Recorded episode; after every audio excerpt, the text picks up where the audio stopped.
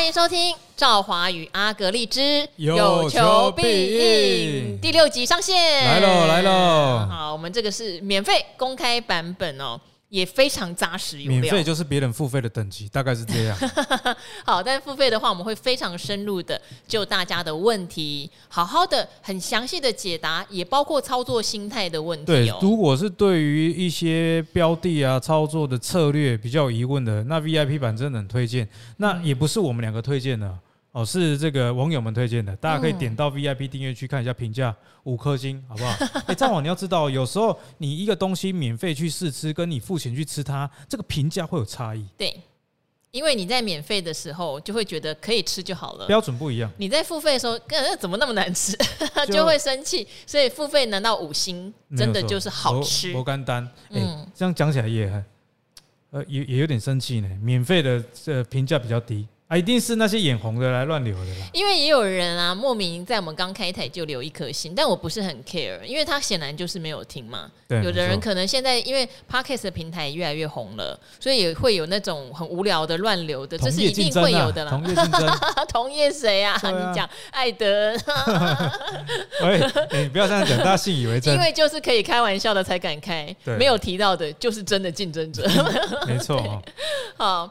那这边的话，我觉得有一个人的留言也让我有点感触，因为大家知道我自己本身有一个《赵华与古惑仔》，这个已经快要将近一年的时间了，而且我从本来每周两三集变成日更，也很长很长一段时间，有时候搞得我好累哦，因为我是一个喉咙比较不好的人，像最近就是喉咙的状况不好，就会很想停止日更，然后加上我的节目《理财达人秀》又从半小时变一小时，又延到晚上十点那么重的时段，哎。就是真的内心很挣扎，但是会很多人一直拜托你继续每天更新财经最重要的资讯跟安抚大家这样子。不过这边有一位，他说他 VIP 会员已加入加入了我们赵华与阿格力订阅付费的行列了。他说感谢开播 VIP 古惑仔的频道可以降低一些播放的频率哦。他跟你讲的哦，嘿。增加自学的决心哦，每日的更新会有依赖的感觉，何时才能自己走路呢？纯建议这一位 Roger，我觉得他应该也是听到很多人问的问题，都会是那一种怎么办啦？我知道这样不对哦，啊，我现在套牢怎么办？能不能回升啦？能不能哦让我少赔一点啦？你跟我讲，我知道这样不对。对，那因为赵华不会去。就是我们不是那种说啊，谁叫你要这样什么的，我们还是会好好的想要分享。可能就会有人觉得不行啊，这样子小孩子长不大。哦，我觉得有点道理。其实我也有想过这件事情。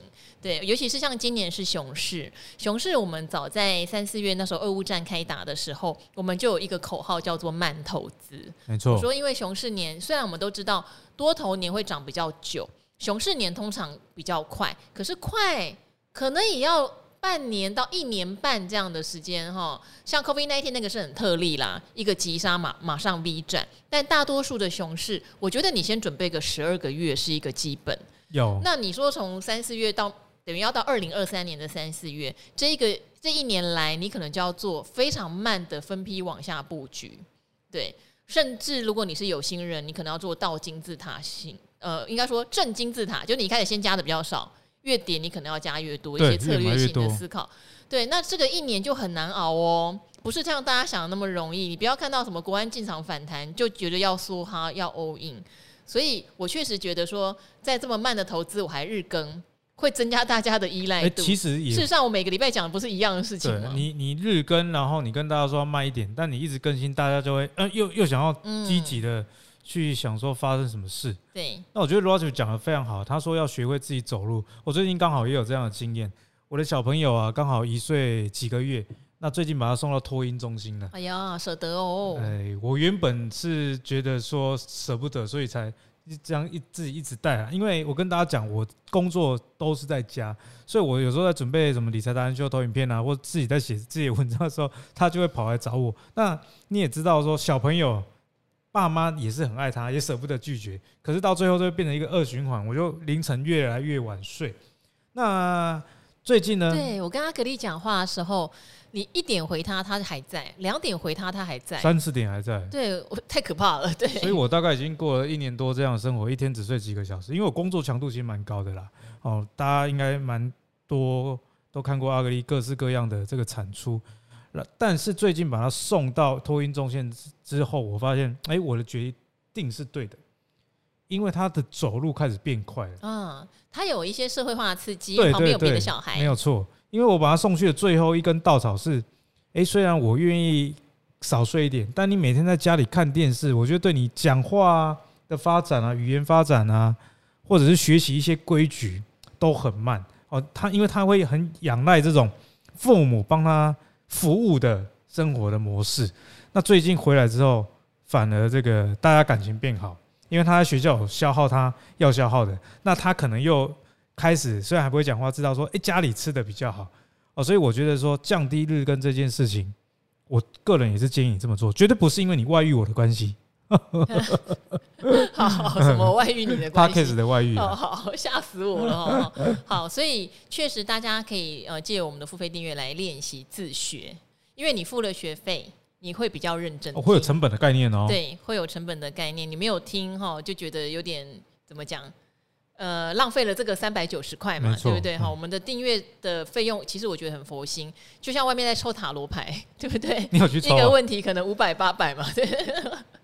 有啦，有朋友就是蛮会算的哦，可是他算不出股市的涨跌。而且像、嗯、像九妹去算命，那个算命老师也是，像他五月就卖台积电了，对啊，也是也是收三千六啊，对，所以我们这个 讲是不是三千六的话，你看我们可以定。快四个月哈，好，但是古惑仔那边有一个人有问我啊，他说：“哎、欸，赵华，有一次我看你跟古鱼的存股 debug 给我提到有个命理老师说你的理财达人秀会大红大紫，我觉得他好准哦。介绍一下，他说介绍一下，我要把这个传给我的命理老师看，因为我觉得命理不是让你迷信，但是趋吉避凶，指引这样做对不对？我觉得是有一定的帮助。我觉得跟看气象预报有一点一样，因为命理有一些基础是在星象嘛，啊，星象影响磁场嘛，啊，磁场又影响。世界的运作，还有命理，有时候在看你的个性，因为你的个性决定命运。像我跟阿格丽都是工作狂，所以我想那个老师拿到我的命盘就是哦，你做啊，因为你会成功的，你不成功也会硬把它做到成功。对，然后我们两个都飘飘朗啦，就是智商应该还可以啦。对，所以他是这样来肯定哦。好，那因为最近的话，其实我们有发现全球各市场都有一些在救市的措施。有哎，我们常常讲说金管会的净空令没有什么用。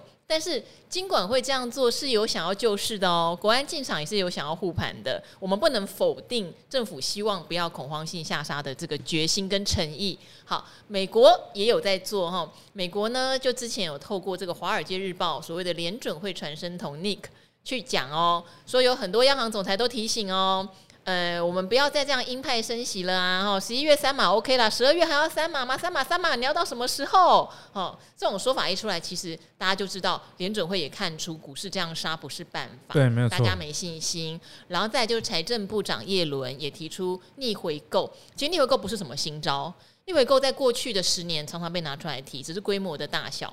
就你不买公债，我自己买。对，你们大家觉得公债会跌，就不敢买了。没关系，我从市场上买回二十年期的美国呃公债，我来创造流动性，让大家愿意来买，活络市场哦，逆回购。中国大陆的人行在开完二十大之后，也在逆回购，因为发现外资在落跑哦。感觉大家都讲好的哈。好，然后欧欧元区哈，欧盟升息了嘛，然后日币也在逐贬。对，好。英镑也在想办法，赶快换上个印度裔的新首相，感觉大家也在逐贬，各国都动起来了，动起来，动起来，不能再贬值了，不能都让美国一个人爽这样子。好，阿格里怎么看待这一连串全世界其实有在做联合救市这件事？我觉得这个对股市一定是好事一件啊，因为像我们之前跟大家说，哎，你要看美元指数啊，然后看这个公债殖利率，这是我们上一集讲的。对，哎，这个礼拜悄悄的在发生呢。因为美元指数它其实是对应欧元啊，还有这个日元，这是其他两个对应它的货币，还有其他各国货币，总共六个地区这样子的一个货币强弱的概念。所以当欧央升息，那日元又在逐贬的情况下，美元指数最近又回档，又回测月线的啦。好，假设它能在月线下面待久一点，不要很快又弹起来。这样子股市的反弹就会比较有利，所以我们可以看到哦，啊，在最近的美股，其实这个反弹比起之前有比较像样，至少碰到月线之后没有马上掉下来，它往月线上面再站了一些，那站上去之后又配合叶伦这个逆回购的宣示，那我觉得对整个股市啊，确实会有回春的效果。因为像美国十年期这个公债殖利率啊，虽然他买的是二十年，但是其实各个年期之间也是会有一个比较效应，也是会被联动。嗯，哦，所以美元指数也有往下降温，那十年期公债殖利率也有往下走。如果十年期公债殖利率可以进一步跌破，确立跌破四趴，那我觉得这个大家。你想要比较积极做一点波段哦，当然部位还是不要太大啦，因为熊市还没改变。不过开始小部位的去玩的这个时间点可能就要快来了。嗯，因为像刚刚啊，这个赵华有讲到嘛，联总会之前透过 Nick 哦，这个华尔街日报的记者，对，哎，好好哦，记者做到可以变传声筒，而且他是男的，代表 不知道有什么功力。通常是女生比较 哎。那些央行的高官也有女生哦，那专专挑女的哦，这样我这样我就叶伦也是女生嘛，就像我挑你一样，那我挑你也合理啊，不然呢？互补互补哦。那 Nick 传出这个央行他们 FED 的一些联准会联准会啊一些看法之后，确实啊，十二月本来升三码的几率是最高的哦，高达将近百分之七十。可是他这个消息一出。由于他叫这个号称华尔街呃 FED 的传声筒，诶，十二月升息两码的几率反而现在是最高的最高的哦，所以这个升息的节奏放缓的似乎已经开始出现曙光。那再搭配我们刚刚讲的是这个美元指数的回落，哦，那确实股市开始打底的这个机会就是有。那我先跟大家讲，我讲的叫打底哦，打底有可能打半年也叫打底哦。对对对对对，哦，不要以为反复测，不要以为人家说哎底部快到了，啊就会马上反弹哦，啊到了啊，那可能黏很久啊，对不对？不会 V 转，有可能 L 转。对，就是哦，有人说 U 型，U 型就是你的底部打很久很久很久。啊，其实打这个晚功底，我觉得也是不错啦。对，然后再加上我们还是要回归到基本面啦，即使我们常常讲股市会先行于基本面三到六个月，但。我们现在听到很多人在开法说了嘛，都有提到说可能都要看到明年第二季呀、啊，对不对？明年第二季，台积电认为是所有的库存，相对于以半导体整整个产业来说是比较合理健康的水位会在第二季，但是那是库存去化掉哦。嗯库存去化掉之后，新接的订单有没有办法像前两年那么好啊？这个也要整体评估耶，因为明年整体的上市贵公司的获利有可能衰退大概四十趴。我这是我自己个人的观察，你可以先扣除台积电，因为他说他还要成长嘛。对，那可是回到跌四十趴这件事情，跟以前的常态比。还是不错的水准，嗯哼，也就是说，以前的常态本来就没有像去年那么好。对，对，这些事情大家还是要放在心里面。也就是一万八千六百点这件事情，它可能在历史上也许会又要像之前的一二六八二一样，要过很久很久才有机会再回来。这个是有可能，因为在现在的背景下，诶，不是一个 QE 嘛？对，QE 在缩表，哎，在缩表的一个时代，所以。啊、呃，你的钱没有之前那么多，公司的获利也没有之前那么好，所以你期待说什么会 V 转，这个几率真的是非常非常小了。尤其现在国际上地缘政治这个风险，我是我最近觉得要特别提醒大家。例如说你喜欢存半导体类股的某一些股票，那你要考虑一下中美两国啊，再这样继续搞下去，会不会我们旁边这个台湾本来是两头都得利的小弟，变成两面？手心手背都是肉，不知道怎么样处理啊！好，所以这个半导体的相关的类股，地缘政治，在明年我觉得还是存在这个问题。好，也等于说明年大家虽然知道说，就算景气落地，你要一口气说哦，又会弹回一万八，这个可能就先不要想。对，因为一万八是在上市贵公司的获利真的是爆发性成长的一年发生的，它不会在衰退的时候回到一万八，更况且后年搞不好还会微微浮。也许打平，也许再衰退一点点，我们现在没有办法看到这么远。但是你说要回到去年水准的，可以告诉你不太可能。我觉得股市哦有一个定律了，或者是说这个世界也是一样的道理啊。就花无百日红啊，你怎么样暴涨，你就会怎么样暴跌。嗯、这件事情是在金融市场里面十几年屡见不鲜的一个事啊。好，但是我这边的话还是会比较建议大家在配置的时候，除了台股资产，最好配一点美元资产。这个是我觉得很中心的建议，即使现在美元看起来很贵啊，赵华你怎么台币二十七块的时候不讲？嗯、现在三十二块。时空背景不同啊。对，时空背景真的有点不一样，就跟刚刚阿格力讲的，我们现在地缘政治的风险看起来更高了，而且这不是我们自己在呃台湾自己这样讲，你要看到是外资对台湾的影响，因为外资认为风险很高，所以他会一直撤出台湾，他会撤出国际市场上被认定是中概股的台股，例如台积电，没错，对，这些都会打压到台湾的一些经济发展。哦，所以我们自己觉得没关系，我从小就被吓大的，然后，他不会打我们，这是另外一回事。那是我们的感觉，啊，对，那是政治面的感觉。可是以总体经济来说，外资很持平的衡量，你台湾地缘政治风险就是高，嗯。然后再加上，我觉得最近中国大陆的一些政策，可能会让他们的经济复苏，说真的受到蛮大的延迟。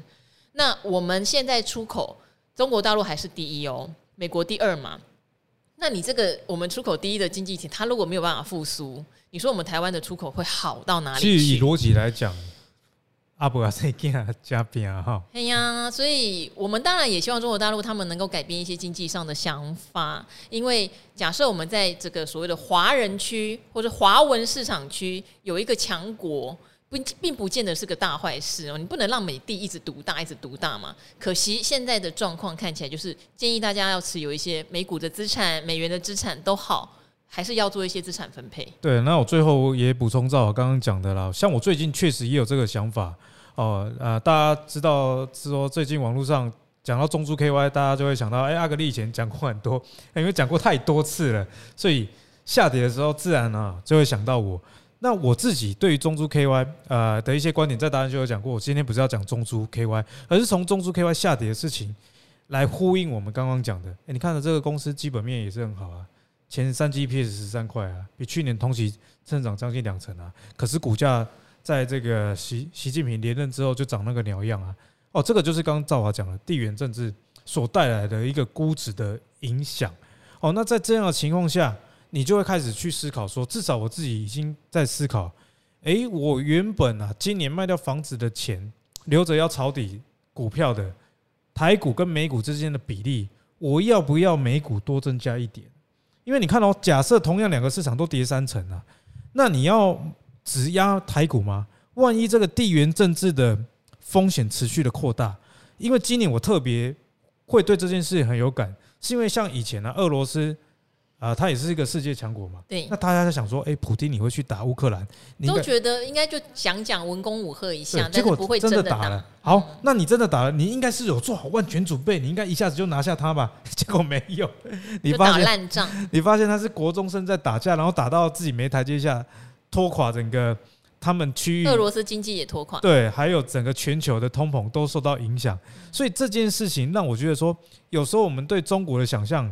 可能这次不太一样，因为领导人跟过去啊，跟过去也不一样，因为他就不肯不肯换手嘛。他不是以钱为利益第第一考量的，他不是以经济发展，对他有他心里他想要达成的世界观哦。所以在这样的情况下，我建议大家啦哦，虽然现在美元去换没有很便宜，但是你只要不要换回台币，基本上你也是没有亏。而且同样啊，你那个美股跌幅都已经三成以上了，你去抄底美股的这个安全性。我觉得会比直压台股还要好。好，呃，可能很多人想说，哎呀，你趁入股跌很深，是不是应该可以去买一点什么入股的 ETF 啊，或是进去抄底 A 股啊、深圳股股市啊？我是觉得先不要的原因，是因为外资为什么现在在撤出？因为越来越难离开。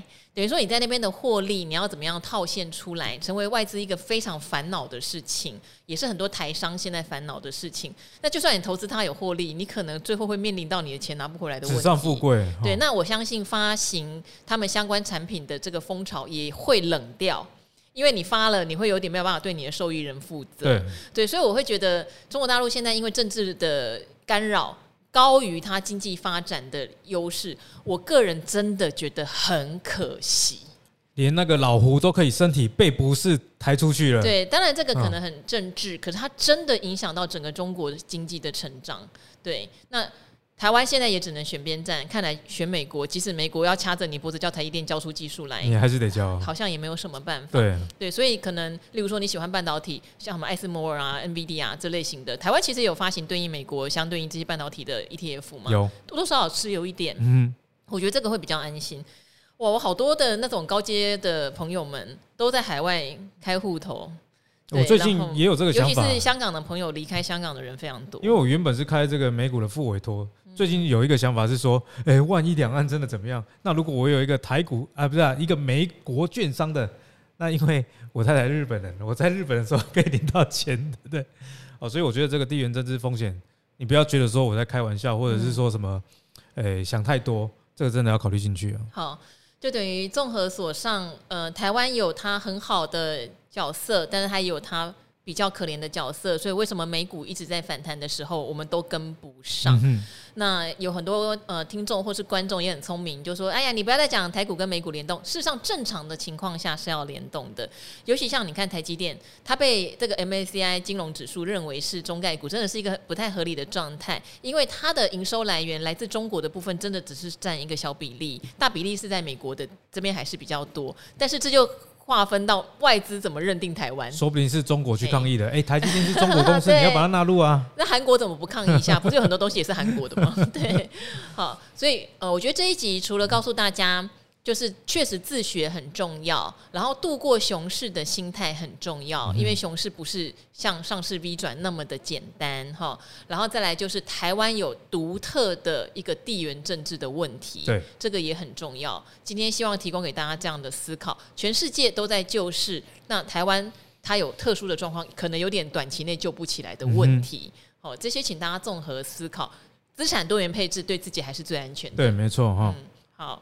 那今天我们的赵好与阿格力之有求必应哈，就到这边了。希望大家多多支持我们的付费版本。有问题在付费那边问，我们都会尽全力用很详细和逻辑性的方式来回答大家。不过我建议大家哈，也是要认真考虑定了之后就这个回不去了哈，因为内容太精彩了哦。